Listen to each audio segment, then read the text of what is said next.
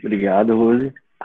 Então, a gente começou o segundo capítulo, que é a epífise. Eu vou transmitir para vocês uh, os slides. Isso foi semana passada e a gente vai continuar hoje. Talvez é, leve a aula toda, né? E a gente viu mais a introdução é, sobre a função da glândula pineal, fazendo um resumo assim, bem rápido de uns dois minutinhos da semana passada. É, nós vimos três trabalhos científicos que foram publicados em revistas renomadas. Aí uma foi do, do Sérgio Felipe, aqui está a epífise, e hoje a gente chama de pineal, o nome mudou. Na medicina tem essas coisas que é, eles a, acham o nome mais adequado, mais de acordo, então é, a gente vai falar pineal. Ela está aqui no centro da cabeça. E é engraçado que o cérebro, ele é 2% do peso do corpo nosso. E ele exige 15% da corrente sanguínea de circulação para irrigar, ou seja, mais de sete vezes o seu peso em função aos outros órgãos. Então a gente vê que ele gerencia o nosso corpo, a importância desse órgão, né? Tanto que numa hemorragia, o lugar que falta é, sangue por último é o cérebro, tudo prioriza para ir. Então é uma estrutura muito importante que a gente vai ver hoje. Aí o primeiro trabalho do Sérgio Felipe, ele fala que a glândula pineal ela sofre um processo de calcificação ao longo dos anos. Esse processo de calcificação forma os cristais de apatita que tem aí na natureza, esses cristais não é exatamente o mesmo aqui da nossa, da nossa, da nossa pineal, e essa cristalização vai aumentando a potência mediúnica, é, aumenta a potência de transdução, ou seja, de captação e recepção do, do eletromagnetismo, das mensagens, né? E então, é, a gente vê que isso tem a ver com a reverberação dos cristais. É o principal órgão de é, físico mediúnico. É o que a gente mais assim visualiza durante o processo mediúnico e os médios videntes evidenciam ela se expandindo, se acendendo, se iluminando, né? Por isso que a gente tem tanta é, cuidado com ela aqui.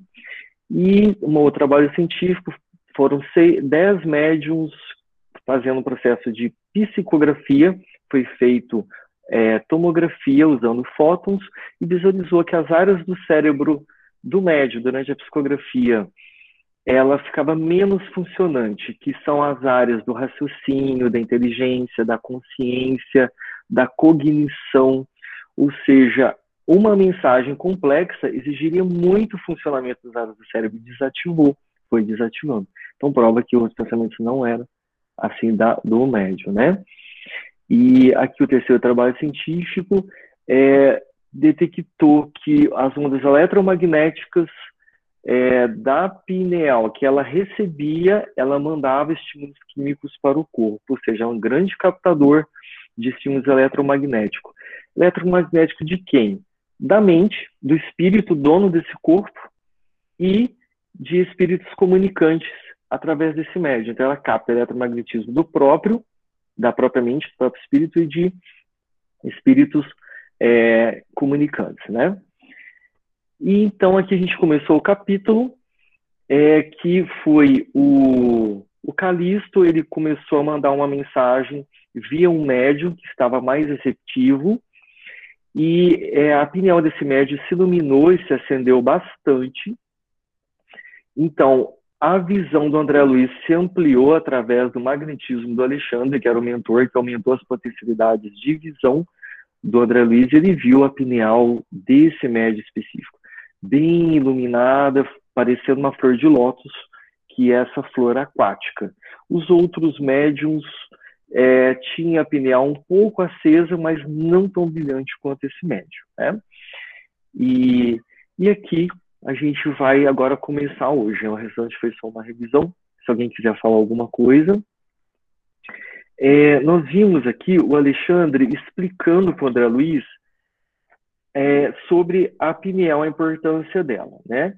Então, ele disse o seguinte, é, é a glândula da vida mental. Ele já definiu o que é a pineal, né? a mente realmente é o espírito, é o que, é o que emana as vibrações, que emana os pensamentos, as emoções, sentimentos. O, o, como diz a dona Irene, que ela usa um termo muito bom, self, é o self, é a própria centelha que é, vai emanar via pineal os pensamentos, né? Então, ela acorda no organismo do homem, na puberdade, as forças criadoras. É onde ela promove, a pineal promove o desenvolvimento das glândulas sexuais, os testículos e os ovários. Né?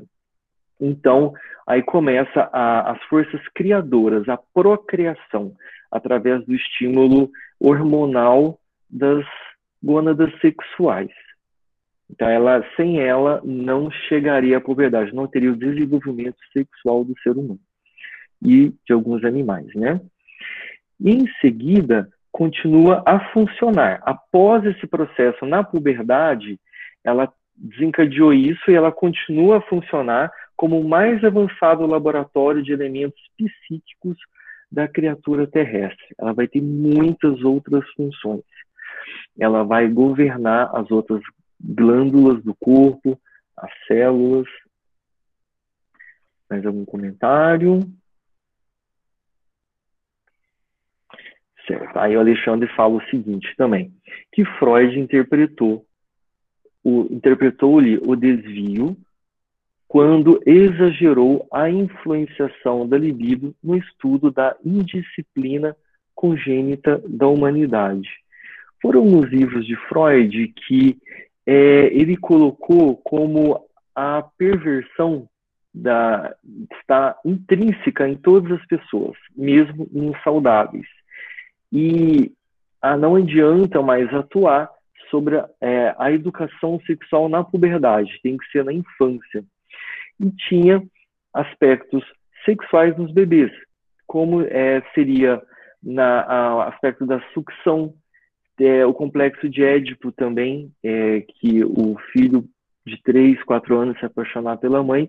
Então ele colocou várias situações assim muito é, em volta da sexualidade sobre a mente e as emoções e a psicologia do ser humano. Então, o Alexandre falou que alguns aspectos a gente tem que amenizar aí do que Freud falou, né? É só como uma cultura geral também que o Alexandre trouxe para a gente.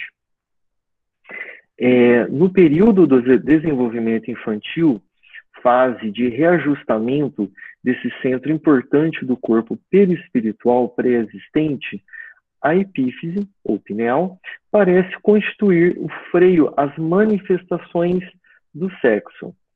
É interessante que esse estágio dela deixa em hibernação a, as gônadas sexuais e ela também está no estado menos ativo, ela está dando um tempo por uma reprogramação educativa da infância, a importância dos pais, dos educadores, para poder é, trazer uma reprogramação sexual, uma reformulação, um exemplo para essa criança, para essa primeira infância, é, esse estágio é de bastante aprendizado e com pouca influência própria da sexualidade, ou seja, das experiências de outras vidas desse ser. Então, é onde se consegue é, colocar em caminhos do bem, onde consegue tirar é, alguns aspectos impregnados de vícios e de distúrbios. Então, dá para se agir bem nessa fase, né? Antes da reencarnação total, que se completa uns sete anos de idade. Todo mundo quietinho. É, Entretanto, há que retificar observações, é o que ele falou, é um processo de retificação, uma oportunidade de retificação. Aos 14 anos aproximadamente, de posição estacionária, quanto às suas atribuições essenciais, começa a funcionar no homem reencarnado, o que representa controle, é fonte criadora e válvula de escapamento. Então, é uma energia muito forte, muito potente, está relacionada à criação que desenvolve com a liberação dos hormônios sexuais, das gônadas sexuais nessa fase. é, é onde pode trazer um, a perturba, perturbação emocional, principalmente na infância, tem um bombardeio de hormônios para o desenvolvimento de todo o corpo, e tudo isso comandado pela pineal. E a Joana de Ângeles, ela disse o seguinte, que essa força sexual, essa energia sexual no adulto, era uma válvula de escape que de energias primitivas do homem que poderia ser muito danosa se não existisse isso. Ela se acumularia. É um desequilíbrio mental que ali consegue diminuir um pouco a energia, como se fosse um aterramento elétrico. É, após a, o descarrego assim, sexual, é onde às vezes acalma um pouco a, o instinto do homem primitivo. Então, isso, ela chega a falar que isso às vezes evita até crimes. E, Oi? É, como a gente trabalhou com mocidade muito tempo, e essa informação, né, que aos 14 anos aproximadamente, ela é, começa a ter as suas atribuições essenciais, né? É, é, talvez seja por causa disso que a maioria dos jovens eles começam a desenvolver o primitivo, o, o, os primeiros passos da mediunidade. Muitos é, têm uma mediunidade de evidência, começam a ouvir vozes, é, começam a ter aquelas que a gente chama nas correntes de perturbações mediúnicas. E muitas vezes é, as câmaras e os médiums observam que a, essa glândula esse ponto no centro da cabeça ele brilha intensamente. É como se ele estivesse no momento ativo de uma, no caso que descreveu é, desde o primeiro capítulo até aqui onde o André Luiz está, está pontuando essa psicografia. É, então, assim, é, essa informação eu vejo muito isso. Então, é normal, né, porque isso acontece com todos, né, a ativação desses hormônios e também o início dessa vamos dizer assim, dessa usina mediúnica começando a funcionar é, a todo vapor. Né? E é claro que depois tudo isso, é, pelas bases da doutrina, a gente entende que precisa de educação, precisa de, de esclarecimento e principalmente é, de trabalho. Aqueles médiums que vêm com essa disposição né, é, é biológica e também é, na questão reencarnatória, a necessidade disso. Então, só pontuando que uh, isso é normal para os jovens. Eu acho que é, muitos aqui já têm experiências com isso, né, nas câmaras, mas só para pontuar que é, a maioria dos jovens descreve isso. Né? Eu lembro da mocidade que nos encontros, quando a gente sentava à noite com eles para prosear, a maioria falava das suas experiências na mediunidade. Achei bem interessante. É verdade, já nos desvenda isso, né? Então, continuando. Posso falar aí? Oi, claro. É a Cássia. Percebi essa voz. Estamos nós duas aqui. Ah, é... não, ainda não percebi, não. É então, muito igual a voz. A gente tem que lembrar também de uma outra situação. O adolescente, além de tudo isso que o Juliano falou, é uma fase hum, de muito assim. É, os hormônios estão fervilhando, né? Tem toda aquela aquela transição da fase da infância para começar a, a, despontar ali no mundo dos adultos, né? E o assédio que os adolescentes sofrem por conta de tudo isso que foi dito é muito grande é, pelos espíritos, né? principalmente os espíritos malfazejos. E aqueles que, que têm uma dívida maior aí com, com a espiritualidade, né, com o que, que fez ali alguns credores no decorrer das múltiplas encarnações, esses espíritos se aproveitam deste momento para fazer o ataque é, constante, né, para esses esses jovens. Então, é por isso que é muito normal, natural, nessa fase, a gente ver tanto desses desequilíbrios. É isso que eu queria lembrar. É uma situação bem delicada. São pessoas que ainda não têm a maturidade é, formada totalmente e ficam à mercê devido à sua inexperiência, do saber muito bem o que é seu, o que é do outro, porque está se formando a individualidade do adolescente, ele não tem a personalidade ainda consolidada, ele não sabe muito bem quem ele é, se é criança, se é adulto, que adulto é. Então é bem confuso. Então é, um, é interessante acompanhar, bem conversar sem ficar reprimindo, sendo amigo de fato, porque alguns adolescentes querem conversar e não conseguem porque tem medo dos pais, tem medo do julgamento, de ser repreendido, ficar de castigo, então acaba preferindo procurar conversas fora de casa, né? Mas é, os pais têm que saber o equilíbrio de ter uma hierarquia, mas ao mesmo tempo ser amigo, também compreender. É, exige bastante sabedoria, né? Ser um educador, ser os pais. Posso falar rapidinho? Sim, é a Alessandra, pode falar. É rapidinho. É, acontece bastante também na nossa Câmara Mediúnica de criança que tem a pineal já desenvolvida, né? E a gente tem algum, tivemos alguns casos, né? Que isso traz muito, muita complicação para a criança, muita complicação.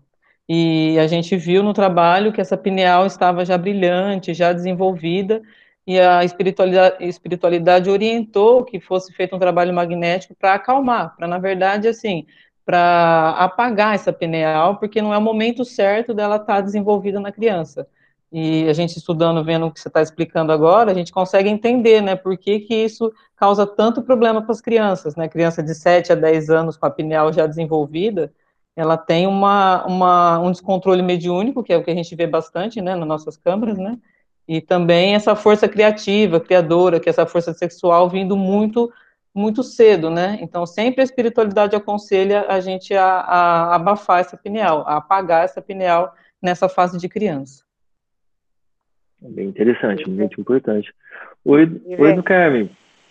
É, eu gostaria de frisar também que é nessa situação, nessa época, é que surgem as ebefenias, é que as crianças começam a apresentar sintomas de esquizofrenia.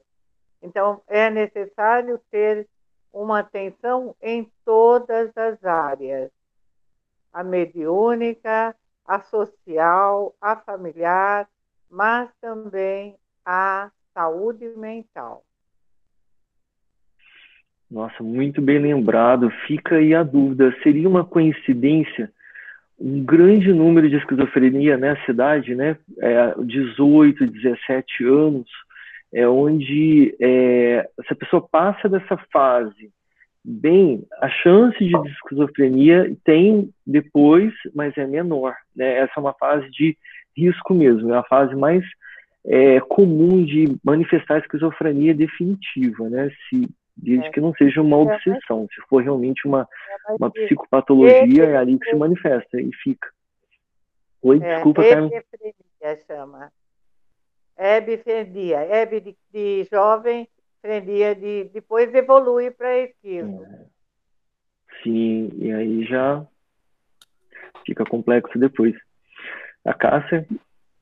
Então, era só para frisar aí dentro do que a Alessandra falou e a Carmen, que é assim, essas crianças que chegam para nós com essas características, nós é, chamamos de desequilíbrio mediúnico, porque não é o momento deles estarem daquela forma, com a epífise tão, sabe, assim, é, é, é aflorada, né? E então é, é, é bem como a Ale falou, a gente recebe a orientação para diminuir essa, essa potencialidade dessa, dessa epífise, né? E acalmá-la. E, e assim, é o que a minha filha estava aqui falando agora, tentando falar que ela está sem voz. É, quando ela tinha, assim, entre os 9 e os 13 anos, ela teve muita perturbação mediúnica justamente com tudo isso aí que está sendo narrado. E ela ouvia vozes, ela escutava os espíritos o tempo todo, ela, assim, o tempo todo praticamente, né? Ela via muito, então ela passou por todo esse tratamento. E ela chegava a ouvir alguns que dizia para ela se matar porque ela estava enlouquecendo. Então, na época, a Cristo até falou para ela: se você tivesse nascido em uma família que não tivesse esse conhecimento de, do mundo espiritual e de mediunidade, você ia acabar num tratamento psiquiátrico com medicamentos e possivelmente poderia até acabar num, num hospital ou numa casa de repouso psiquiátrica, porque a coisa era bem complicada. Ela chegava assim a pagar e ficar mais de hora apagada. Então, é um caso muito delicado, são uh, crianças com essas características, a gente tem que ter muito cuidado, tem que ter muito amor, tem que ter assim uma sintonia muito grande com a espiritualidade do bem no tratamento desse, desse, dessa criança, porque cada caso é um caso, a gente não pode pegar e generalizar todos e fazer, sabe, assim, igual para todos. Os tratamentos são bem parecidos. Mas, porém, cada caso é um caso que deve ser estudado particularmente junto com as orientações do plano espiritual. Não quero ficar roubando teu tempo, Iva, senão nós vamos ter três, três aulas do segundo capítulo. É, igual você falou, cada caso é um caso. Teve a irmã Fô, né, que começou a, com o livro, ajudar no livro dos Espíritos aos 19 anos, né? Então, ela veio para isso, né? Digamos, com essa missão. E, continuando, é, a glândula pineal reajusta-se ao concerto orgânico e reabre seus mundos maravilhosos de sensações e impressões na esfera emocional entrega-se à criatura a recapitulação da sexualidade, examina o inventário de suas paixões vividas em outra época, que reaparece sobre fortes impulsos. É como se ela permitisse que abrisse tipo um portal é, da, da, da, do corpo mental do, da pessoa com o passado dela, as outras as outras vidas dela. É como se descortinasse ali uma ficasse mais fácil esse acesso. Ela permite que as emoções reflexas se manifestem, né? Mais ou menos nesse sentido que eu interpretei esse texto, essa, essa parte. E eu não trouxe é, muitas coisas extras, não foi mais isso daqui, um texto da irmã da Joana de Ângeles que achei interessante que diz o seguinte, que nas faixas primárias da evolução, ou seja, nos animais, o fenômeno tem por objetivo apenas a reprodução da espécie, em razão da falta de equipamentos nervosos e emocionais para a, para a formulação do prazer. À medida que o instinto se fixa no ser vivo, surgem sensações fortes que logo passam, transferindo-se para a criatura humana em cargas sensoriais expressivas, que lentamente, à medida que se desenvolve a emoção, produz mais profundos estados de gozo, proporcionando equilíbrio, alegria de viver e salutar intercâmbio hormonal, tanto físico quanto psíquico.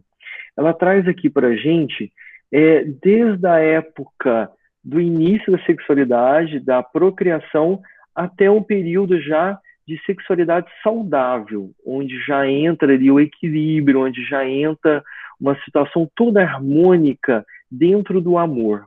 E nessa faixa, né, desde a, o início, a procriação até aí, é importante as etapas para é, o equilíbrio dos instintos, de a, a reformulação dos instintos, das paixões e das ilusões do mundo material relacionado a toda essa sexualidade. E as ilusões também no mundo espiritual. Muitos espíritos estão dentro dessa ilusão do outro lado, né? Porque a gente desencarnou, que se descortina tudo, a gente já sabe como funciona. Né? Tem os vícios e ilusões do que é ter prazer, ter alegria, ter felicidade, né? Essa confusão de alguns espíritos, né? E aqui a gente é, percebe também ah, que é, é a, a, existe a pineal no perispírito, tanto quanto no corpo físico. Se ela existe no corpo, no perispírito, quer dizer que ela age e atua de forma muito semelhante com a do corpo físico também. Então ela vai coordenar e dirigir também lá, né? Então, nós temos, digamos, duas pineais, é um reflexo, né? O corpo físico é um reflexo muito parecido com o corpo físico com o do perispírito, né?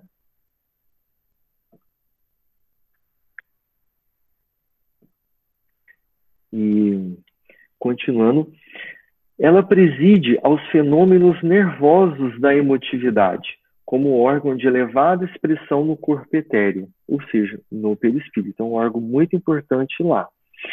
E é esse governo da emoção, essa situação dela, é dela administrar, dela conduzir a parte nervosa do corpo e trazer para a parte nervosa do corpo, que é do espírito, que é da mente, é uma coordenação muito grande, muito importante. Ela, na verdade, é que faz isso. Ela que faz essa, essa transdução é, eletromagnética. É, mente, perispírito, corpo físico, e aí se manifesta no corpo físico sob a regência dela, né?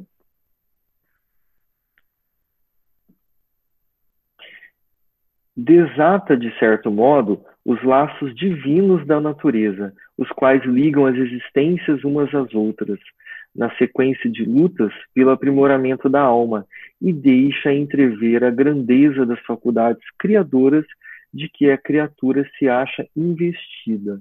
Ela é importantíssima na criação mental, energética e na procriação física, e ela é que desenovela todo o nosso passado, os acessos ao passado e as oportunidades de futuras encarnações. Aí onde André Luiz disse: Deus meu, exclamei, né? Assim como eu fiz várias vezes quando li esse capítulo. Minha nossa, meu Deus, que incrível, não sabia. Então teve muito isso, de ficar queixo aberto em várias situações. e Aí ele perguntou, o André Luiz, e as glândulas genitais, onde ficam? O instrutor sorriu e esclareceu. Porque até aí a gente pensava que as glândulas sexuais é que governavam tudo, elas que dirigiam, né? Que o desequilíbrio estava somente lá embaixo. Né, ou mais lá embaixo, né? Que lá embaixo que às vezes descontrolava lá em cima. Agora a gente está descobrindo que não. Aí o Alexandre continuou o seguinte: são as glândulas sexuais são demasiadamente mecânicas para guardarem os princípios sutis e quase imponderáveis da geração. Acham-se absolutamente controladas pelo potencial magnético de que a epífise é a fonte fundamental. É como se as glândulas sexuais fossem assim, um armazém, um depósito com uma gerência pela epífise. Eu achei interessante que é absolutamente controlada pela pineal. Ela está ali como um subalterno da pineal. Ela tem a função mais é mecânica, mais grosseira da coisa, e não energética, assim, no sentido de administrar e comandar. Né? Ela recebe uma consequência lá de cima, né? É, as glândulas genitais segregam os hormônios do sexo, mas a glândula pineal, que se possa exprimir assim, segrega hormônios psíquicos, unidades de força, que vão atuar de maneira positiva nas energias geradoras. Os cromossomos da bolsa seminal não lhe escapam à influenciação absoluta e determinada. Eles é como se não tivessem assim a menor é, influência, não tivesse a menor força para agir. Ele fica ali quieto, esperando a ordem para atuar. Né? Os hormônios psíquicos, as unidades de força, ou seja, a ordem do espírito para eles passa pela pineal é, toda a correspondência de que ele vai agir, vai atuar, está ali.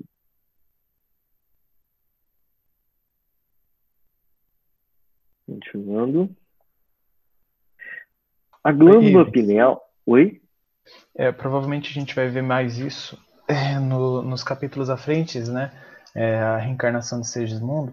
Mas só uma dúvida aqui. É, por exemplo, aqui ele fala, né, os cromossomos da bolsa seminal não lhe escapam à influenciação absoluta e determinada.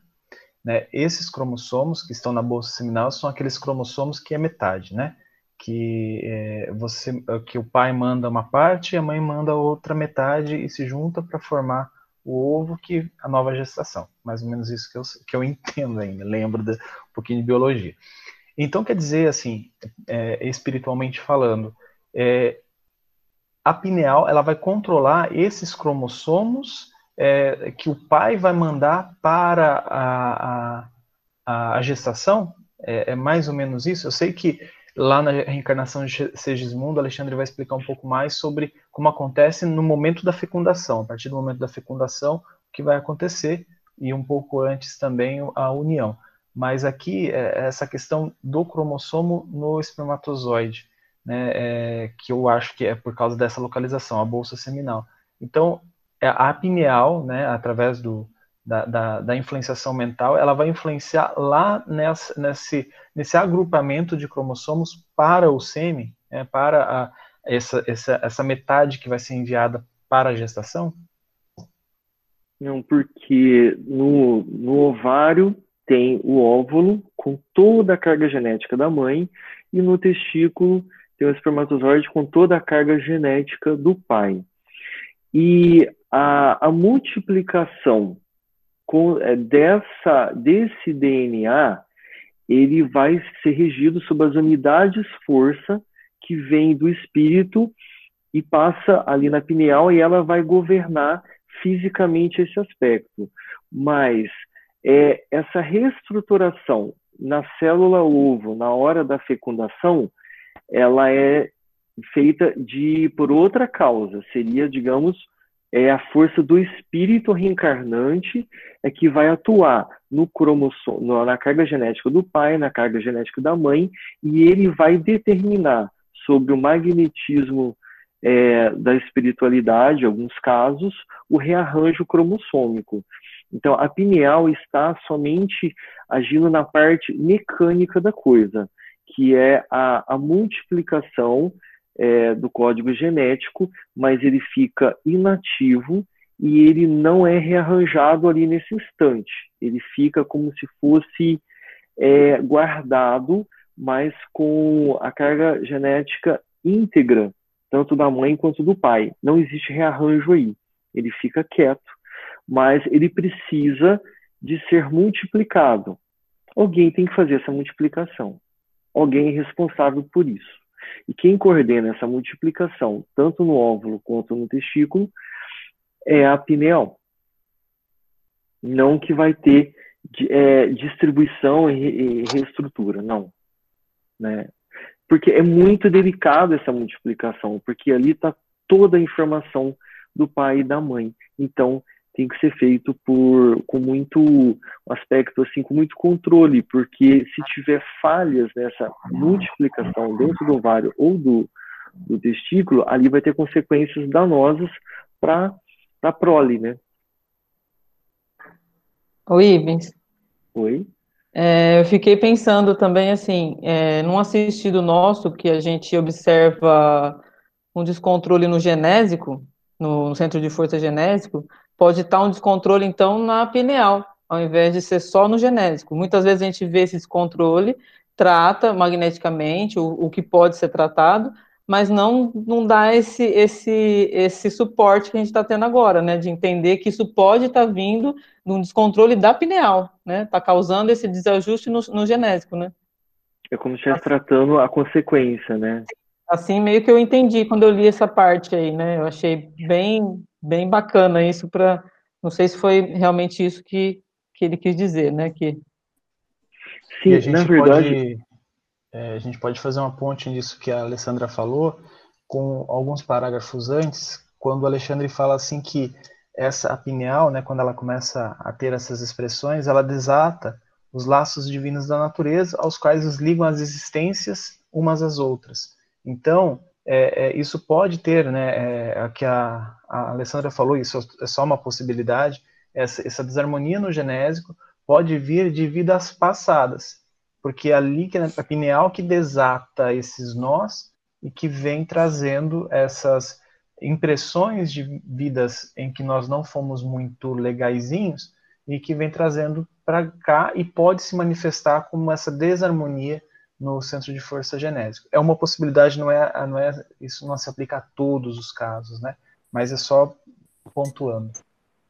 É, porque uma perturbação sexual é, vai ter um acúmulo de energia, de energia no órgão correspondente, mas a origem também ali na mente vai ter um descontrole do chakra frontal. É, seria, digamos assim, interpretando dessa forma, impossível um descontrole de qualquer chakra estando o frontal e a mente saudável. Não teria como. Né? Eu acho que é, vem do espírito, descontrola o gerente, o diretor, o presidente, a pineal, e aí o seu órgão correspondente vai sofrer a consequência e ele tem que ser limpo, higienizado, sofrer, ter manutenção, né? Ele tem que ter também todo o seu aspecto que ele funciona. É como ele falou, ele é uma estrutura mecânica, né? Então, ela, a estrutura mecânica também pode dar defeito. Então, tem que oh. começar é, ali também é, consertar essa peça que está sofrendo um dano correspondente às suas peças retrocedentes, né? Oi, é, rapidinho. É, é, desculpa, Cá. É, mas faz muito. É, o que a Alessandra falou me lembrou também de um caso que o Jacó sempre contava, assim, quando ele estava falando sobre nos cursos de magnetismo. A gente tem que prestar bem atenção mesmo. Qual que é o, o centro de força, ou qual é a glândula que está ligada ao órgão ou a região de descontrole porque ele, ele falava de um, de um assistido que tinha muito problema de visão e que eles não conseguiam tratar e tratavam, magnetizavam a visão e não tinham resultado. Até que eles resolveram tratar o, o esplênico, né, o centro de força esplênico, e aí que as glândulas, né, estão é, totalmente ligadas à visão, e aí foi quando eles começaram a ter, surgir algum resultado no tratamento do, assistido. Então, realmente, isso serve para a gente começar a fazer um para fazer um exame mais aprofundado mesmo. Que vai ter a correlação, né? Verdade. Oi, a Cássia. Então, não, que assim, nesse capítulo, quando ele fala a respeito disso, dessa ligação, é, uma coisa também que a gente, é, que eu entendi, é que assim, uh, a energia criadora do esplene, do, da epífise, ela é tão poderosa que é a, energia também criadora que habita também no genésico. E que por muitas vezes a gente usa dessa energia de uma forma errada, né? Errada assim, uh, a gente abusa dessa energia no genésico, através da, do, do, exercício da sexualidade né, des, desregulada, e enfim, nas muitas encarnações, a gente acaba utilizando dessa energia de uma forma é, que não, não é tão positiva quanto ela poderia ser. E acaba gerando esse desequilíbrio. Então, o que eu entendo que, muito, que existe uma dificuldade para nós, pelo menos médios encarnados, existe uma dificuldade para a gente identificar se essa, esse desequilíbrio no genésico ele está vindo da epífise, da pineal, ou se é só mesmo porque nas múltiplas encarnações a pessoa é, utilizou de uma forma desregrada esse centro de força. Então, está muito associado um com o outro, é uma energia criadora, né, nos dois. Então, às vezes, a gente tem muita dificuldade de identificar isso aí. Então, se deve tomar bastante cautela, bastante cuidado nesses diagnósticos que a gente acaba é, fazendo no, nos exames espirituais. Verdade. É, eu estava lendo o uhum. capítulo, eu, eu, sou novinha aqui nesse. nesse nada, novinha. Mas... Tá com a gente há muitos anos. mas assim, dentro do que eu pesquisei e que eu vi é que assim essa a, é, a pineal ela é uma ela é uma função responsável pela percepção e aí assim eu vi muito mais pelo lado nosso né de trabalhadores quanto de assistidos, que eu ainda não estou nessa fase, mas que assim o quanto isso também é importante para a gente, porque ela também é chamada de glândula da vida mental. Então, o quanto isso, de repente, enquanto trabalhadores, né, o quanto tem de, de, de relação com esse outro chakra que vocês estavam falando, da, da questão da, da, da sexualidade, até mesmo para que a gente se conheça e possa trabalhar com o outro dentro das câmaras de, de, de paz. Né? É, foi isso que eu, ach, que eu pesquisei, que vi e achei muito interessante, que ela é chamada de glândula da vida mental, o ponto de Deus né? e a inteligência espiritual. Eu achei isso bem interessante. É isso. Muito, muito interessante. Obrigado aí por acrescentar isso. Muito bom. Excelente mesmo. Vamos continuando. É, a glândula pineal ela conserva ascendência com todo o sistema endócrino, ligada à mente por princípios eletromagnéticos do campo vital. Então, ela coordena, comanda e dirige todas as glândulas do corpo, como a gente já falou. E sob o comando da mente. Né? A mente é que vai passar para ela a, a sua, o que ela quer, a mente vai passar o que ela quer que se manifeste. É, é, instintivamente ou racionalmente, toda a, a, manifestação vai ser coordenada no corpo pela pineal, né? Que a ciência comum ainda não pode identificar. Comanda forças subconscientes sobre a determinação direta da vontade.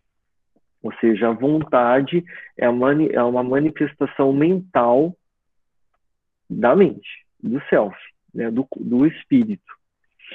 E sempre traz um pouco de confusão essa parte de consciente e inconsciente. Eu pesquisei aqui para ver o que eles estavam querendo dizer com o consciente. Aí, segundo o André Luiz, no Mundo Maior, capítulo 3, Emmanuel, no livro Doutrinando a Ciência, capítulo 14, Bezerra de Menezes, no livro Notáveis e Responsáveis com Chico Xavier, capítulo 18, e Augusto dos Anjos, no livro Chico Xavier, capítulo 8, fala que o, consci, o, o, subconsciente aqui está se referindo às vidas passadas, toda a experiência que a pessoa tem e as situações dessa vida também que a pessoa não se lembra, ela não tem mais acesso a, a mesmo se trazer a memória, é, lembrar, relembrar a pessoa, ela não vai conseguir é, trazer à tona na consciência, mas vai estar ali nos seus nas suas tendências, nas suas vocações. Então, é nesse sentido, né? Então, quer dizer que é, o subconsciente, sob a determinação direta da vontade, vai se manifestar na pineal, certo? Enrolou um pouquinho, alguém quer comentar? Uh... então, ó, vou ler de novo aqui, que a, é, que a ciência comum ainda não pode identificar, comanda as forças subconscientes sobre a determinação direta da vontade. Então, se eu tenho uma vontade de fazer alguma coisa, é como se abrisse um portal via pineal e eu vou utilizar é, elementos lá do meu passado que eu não me lembro para eu poder fazer uma manifestação. Tem coisas que eu faço que eu nem imaginei que eu poderia fazer.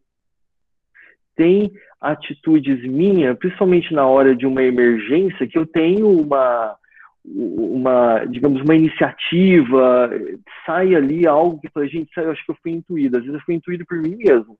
Tá no meu subconsciente isso. E quem que vai me ajudar nisso é a pineal, né? Seria essa esse portal, né? Trazendo assim de forma Oi, ilustrativa. O, o, nesse cap... acho que é no, não, acho que é no psicógrafo que ele fala que a, o mentor ele justamente ele acessa esses arquivos do subconsciente do médium justamente para utilizar também né, o cabedal de informações de espírito eterno que o médium tem para ajudar no processo de psicografia.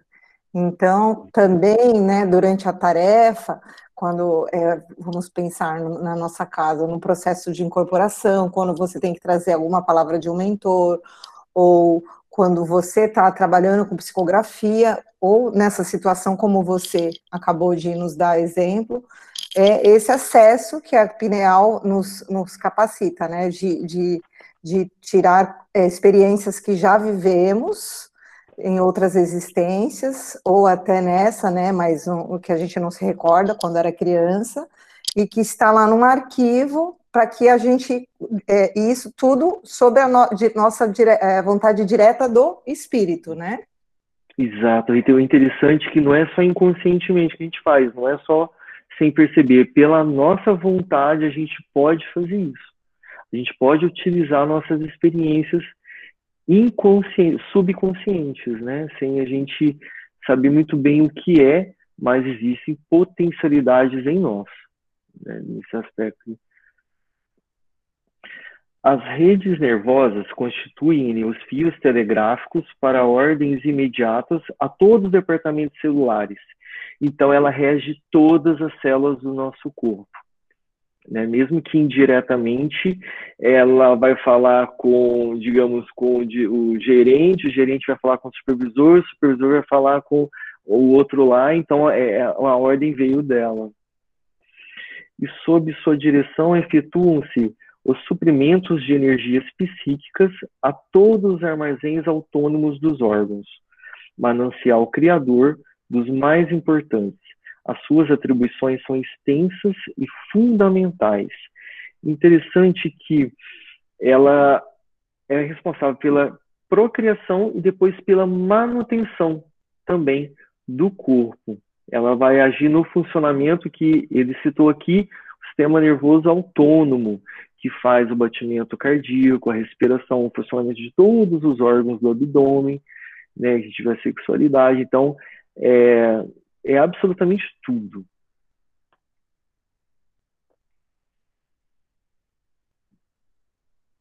E na qualidade de controladora do mundo emotivo, sua posição na experiência sexual é básica e absoluta, é total.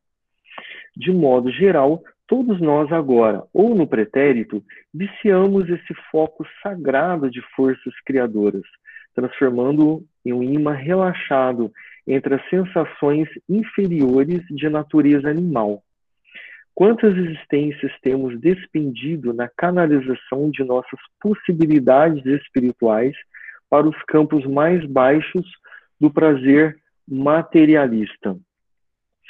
É, é aquela ilusão que a gente tira de prazeres rápidos, que vai nos mantendo é, numa situação de que a gente achar que é fácil, então a gente quer mais, então a gente acaba durante muitas e muitas vidas é, querendo a situação mais fácil, digamos a porta larga, e vai trazendo esses danos, essas toxicidades é, na pineal e o que vai nos é, distanciando do mundo espiritual superior, né? Que é, a gente vai perdendo muito tempo, a gente o que a gente não vê, a gente não dá muito valor. A gente acostuma com sensações e sentimentos, às vezes não é, mais baixos, não tão elevados, e acha que é assim mesmo que é normal. Entra na normalidade. Né? Mas quando a gente tem um parâmetro do que é bom de fato, a gente começa a perceber que aquilo não é legal e pensa em mudar, né?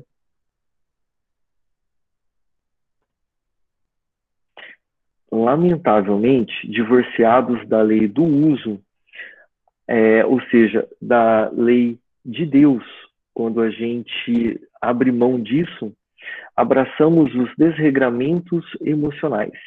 E daí, meu caro amigo, a nossa multimilenária viciação das energias geradoras, carregados de compromissos morais, com todos aqueles a quem ferimos com os nossos devarios e reflexões. Do lastimável menosprezo a esse potencial sagrado decorrem os dolorosos fenômenos da hereditariedade fisiológica, que deveria constituir invariavelmente um quadro de aquisições abençoadas e puras. Então, a hereditariedade fisiológica ali está falando da importância e de como é menosprezado. É como se as pessoas procriassem sem o menor cuidado, é, com as gerações que estão vindo aí através dessa força criadora que ele tem. Então, é a força criadora física que ele está dizendo é uma situação sagrada no corpo físico e também a, a viciação mental. Um comentário. Então, a vontade desequilibrada desregula o foco de nossas possibilidades criadoras. É a distorção dos nossos desejos, né? é a perturbação da nossa vontade, é o descontrole emocional.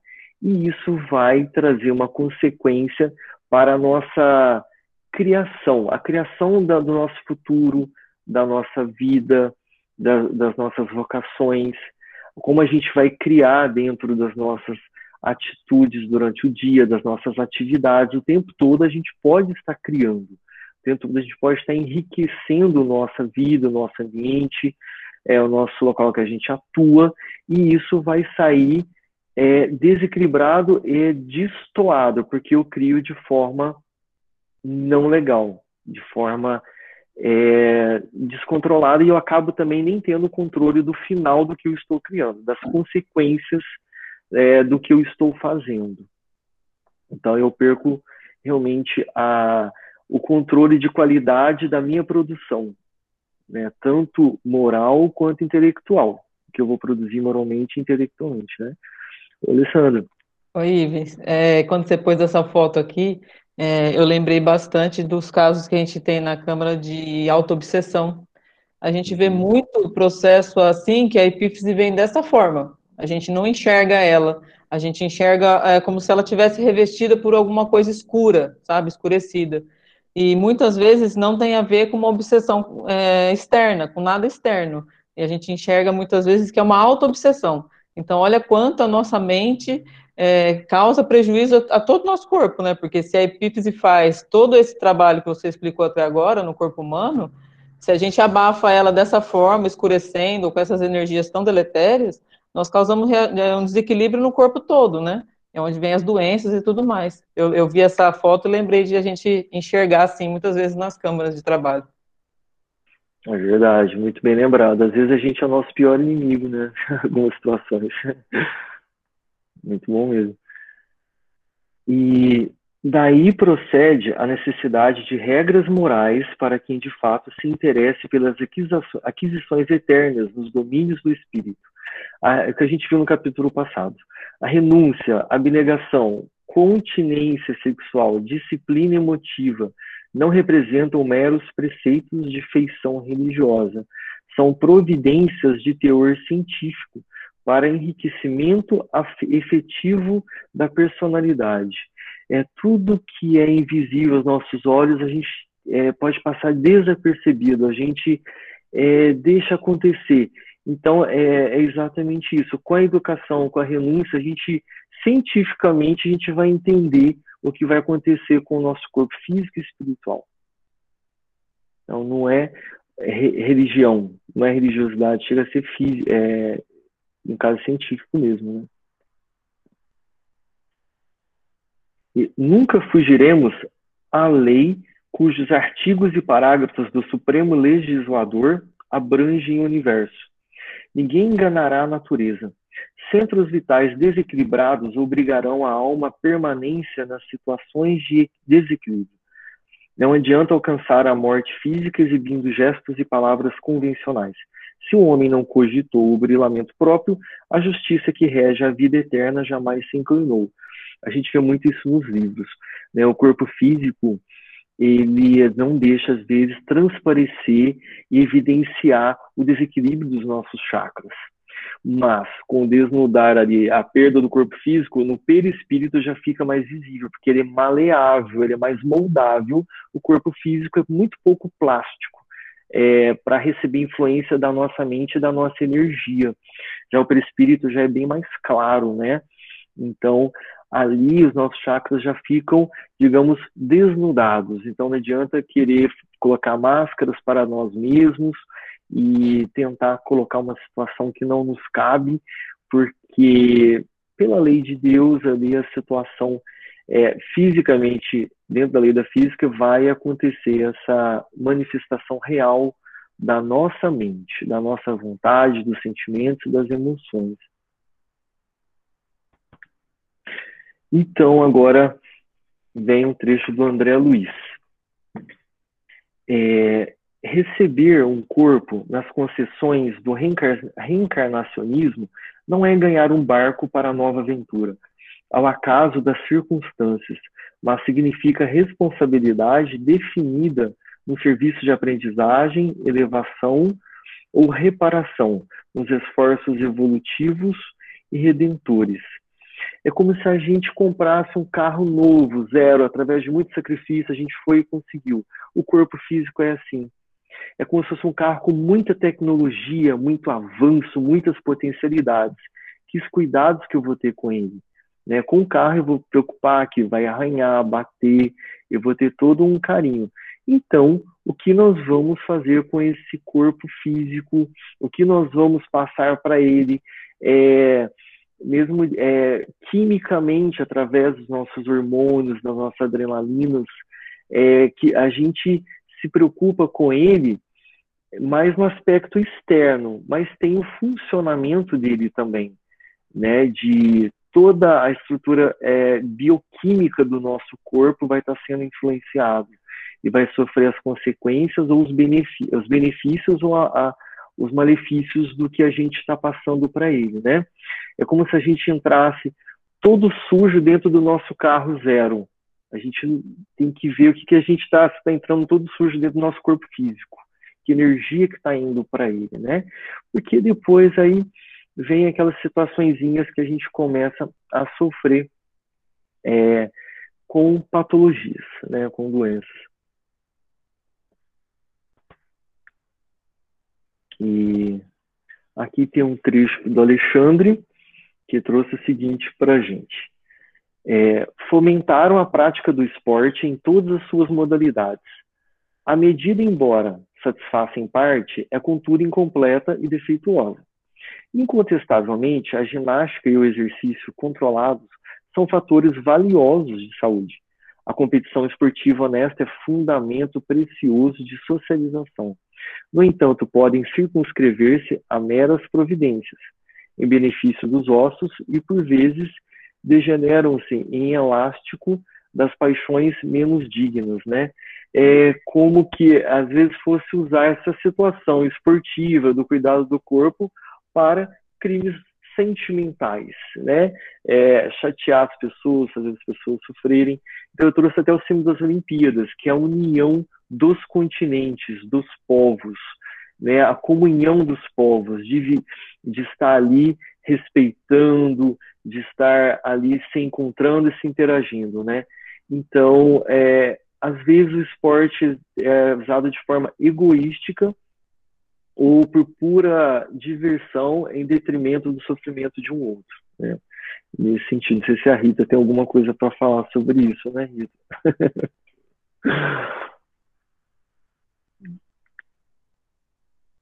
e são muito raros ainda na Terra os que reconhecem a necessidade de preservação das energias psíquicas para engrandecimento do Espírito Eterno. Chamou atenção essa, fala, essa palavra reconhecem, que é um verbo que quer dizer que se conheceu anteriormente. Então, que se conheceu anteriormente, que seriam as leis de Deus, foram muitos.